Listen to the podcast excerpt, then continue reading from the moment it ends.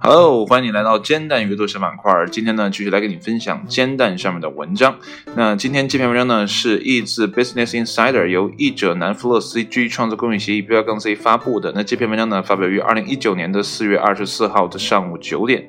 呃，这篇文章呢，也是接着上一次的啊煎蛋阅读这个板块的呃巴菲特的预言呢的下半部分啊，就是巴菲特曾做出的十二个预言以及现状的下。啊，那好了，我们就闲话少叙啊，来看啊，剩下的这六个都说了些什么。那么第七，可口可乐与吉列啊，预言，任何一个通情呃通情理的观察者，甚至呢是最咬牙切齿的竞争对手，如果呢他们客观的看待事物的话，都不会怀疑可口可乐和吉列呢将在全球范围内在该领域保持霸主地位。巴菲特于一九九六年致股东信中写道：“确实，他们的统治地位呢将只增不减。两家公司呢都在过去的十年间呢扩大了原本就很庞大的市场份额。所有的征兆都表明，这样的表现呢在接下来十年呢将会再次上演。呃，现状。”巴菲特的主张呢，至今呢还能站得住脚。可口可乐和吉列依然是各自市场中的巨头，虽然呢吉列正在承受越来越大的压力。一九九一年，可口可乐占美国软饮市场份额的百分之四十一，啊，同年呢百事的市场份额呢为百分之三十三。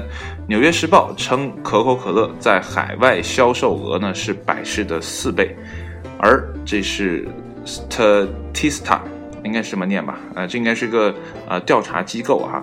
呃，它的数据显示呢，二零一五年可口可乐占据了碳酸饮料市场份额的百分之四十九啊，几乎是半壁江山了。而吉列的市场份额呢，从二零一零年啊，不是二零一一年啊，是二零一零年的百分之七十下降到了二零一六年的百分之五十四。那么新兴品牌带来的激烈的竞争呢，是吉列遭遇如此窘境的一个原因。呃，第八个是关于死亡的预言。那么，在两千零六年的致股东信中呢，巴菲特认定自己呢还有大约十二年可活啊，这后面有个括号。不过呢，我自然想要活得久一些啊，这是巴菲特说的。那么现状呢？哎，如果呢让巴菲特本人选一个失败的预言，很大概率呢他会说出这个。那么写完信的十二年呢早已过去，但他呢依然身体健康。呃，说到死亡和可口可乐啊，不知道。大家是不是都还知道哈？这个巴菲特呢是出了名的爱喝可乐啊，这样的一个老头儿，每每天呢几乎都要喝可乐，还这么这么能健康的活着，还这么大岁数，嗯，真的是一个奇迹。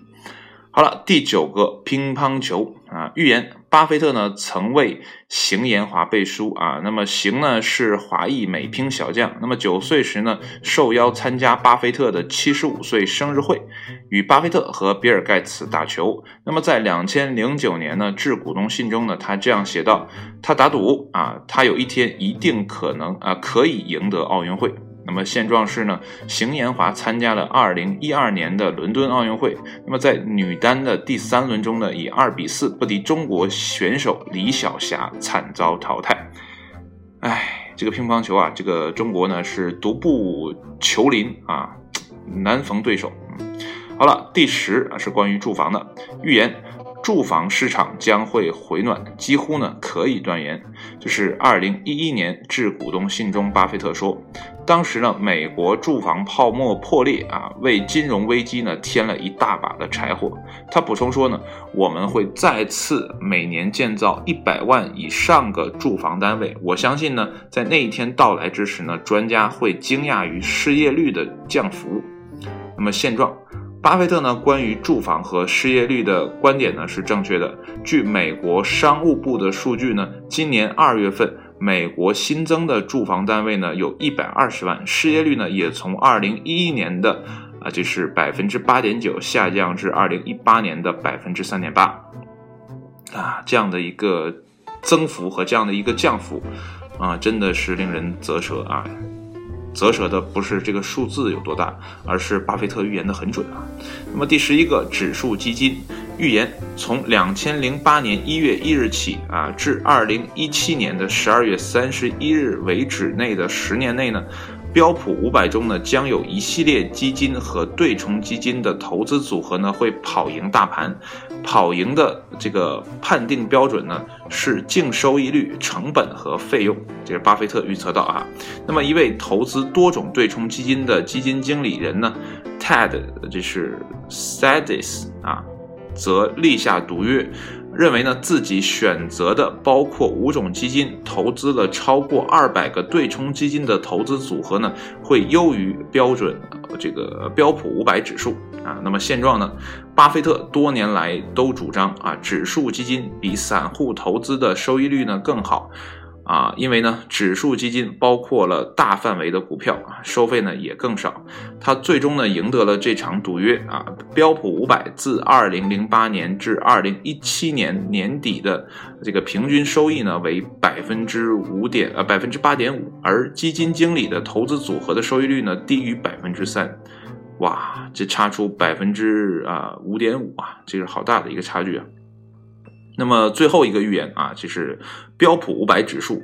那么预言呢啊是什么样子呢？是这样啊，众所周知，巴菲特呢认为好日子呢不会持续太久。那么一九九九年呢致股东信中呢，巴菲特认为标准这个普尔五百指数呢，在未来十年或二十年内的表现呢，会比自己一九八二年起所有的表现都差得多。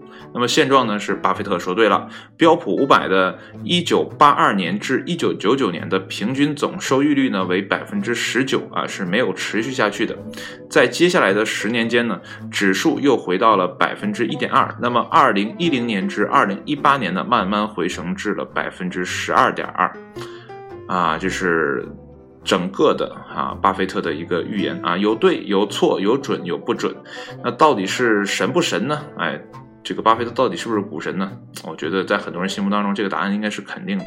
毕竟呢，啊，这个老爷子投资的总体的策略呢，还是让啊自己的，呃，这个公司呢是收益的啊，呃，确实很难得啊，这么大岁数还可以，哎，这么兢兢业业的工作，真的是令人佩服啊！不得还不得不佩服一个人，就是他的好朋友查理芒格。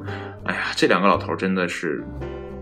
这个一生好基友，羡慕羡慕不已啊！如果说人生真的能有这样的一个啊亦师亦友的啊这样的合作伙伴的话，我觉得整个人生还是挺丰满的。而且呢，两个人呃都活了这么大岁数，还都挺健康的啊！每个人在各自的啊这个长项上啊都有非常不俗的表现啊！那也希望呢老爷子可以再长寿一点啊！好了，那所有的十二条预言呢，都跟大家分享完了。如果呢你想听之前的六个啊，就倒回去啊，上一期煎蛋阅读。好了，今天的节目就到这里，谢谢你的收听，我们下期节目再见，拜拜。